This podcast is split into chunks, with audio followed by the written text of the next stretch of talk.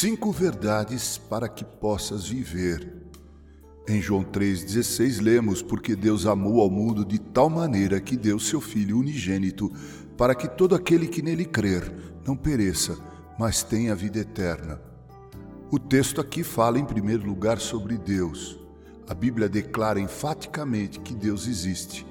Para a Bíblia, essa é uma verdade indiscutível e insofismável. Deus existe.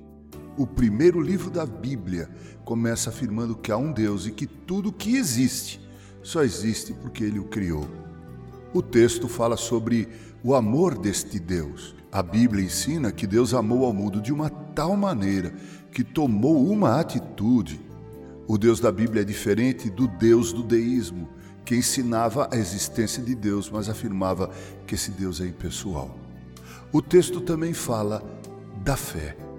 A Bíblia ensina que a fé é um dom de Deus. Essa é a resposta que Deus espera que o homem dê ao seu ato de amor e de solidariedade ímpares. No Ordo Salutis, ou seja, na ordem da salvação, Deus em primeiro lugar regenera o homem e depois infunde em seu coração a fé. Esse ato de confiança na qual o homem passa a crer em Jesus como seu Senhor e suficiente Salvador. O texto fala também da perdição eterna. Diz: Não pereça, mas tenha a vida eterna. É o que disse Jesus. Perecer é viver uma eternidade alienada de Deus. Perecer é viver em uma dimensão onde Deus não se manifesta. E onde Deus não se manifesta é o inferno.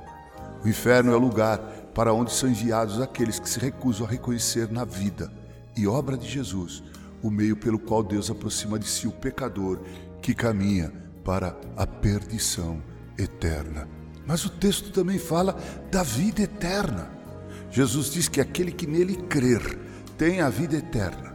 E isso é algo que começa exatamente no momento em que passamos a crer em Jesus como nosso Senhor e suficiente Salvador. É algo que tem a ver com qualidade, muito mais do que com quantidade. Jesus disse que havia vindo para conceder vida e vida abundante nesses dois sentidos.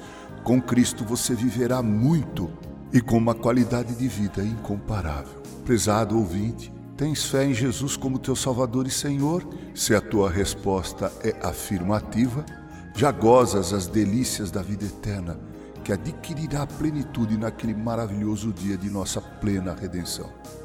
Se tua resposta, todavia, for negativa, eu convido a ajoelhar-se e orar, pedindo a Deus que te faça nascer de novo e que infunda em teu coração a fé em Jesus, para que então possas viver. Eis aí cinco verdades para que possas viver. Com carinho, Reverendo Mauro Sérgio Aiello.